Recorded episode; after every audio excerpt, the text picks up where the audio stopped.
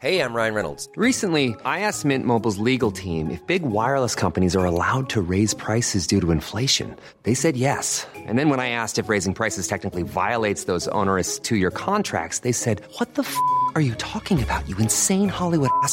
So to recap, we're cutting the price of Mint Unlimited from $30 a month to just $15 a month. Give it a try at mintmobile.com slash switch. $45 up front for three months plus taxes and fees. Promo rate for new customers for limited time. Unlimited more than 40 gigabytes per month. Slows. Full terms at mintmobile.com. Noticias del Heraldo de México. Alejandro Murat, gobernador de Oaxaca, confirmó que no habrá Guelaguetza en julio como tradicionalmente se lleva a cabo año con año la máxima celebración. El mandatario estatal indicó que si las condiciones de salubridad lo permiten, se pospondrán dichas celebraciones a diciembre próximo. Recordó que Oaxaca continúa en semáforo rojo.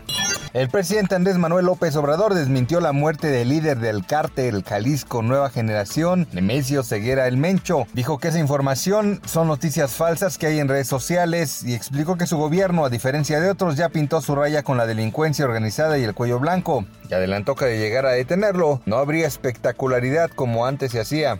Los 220 cargos que enfrenta David McCutcheon por haber violado a una niña desde que tenía 6 años podrían hacerlo a quedar una condena de 2.750 años detrás de las rejas. La pequeña podría haber sido víctima de ese sujeto en cientos de ocasiones y se fincaron contra él al menos 70 acusaciones de violación, 40 de sodomía y 110 de maltrato criminal.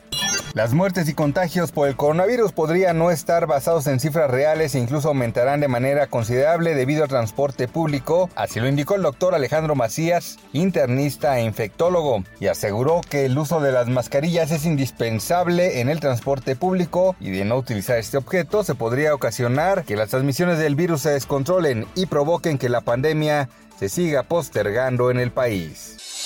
Noticias del Heraldo de México.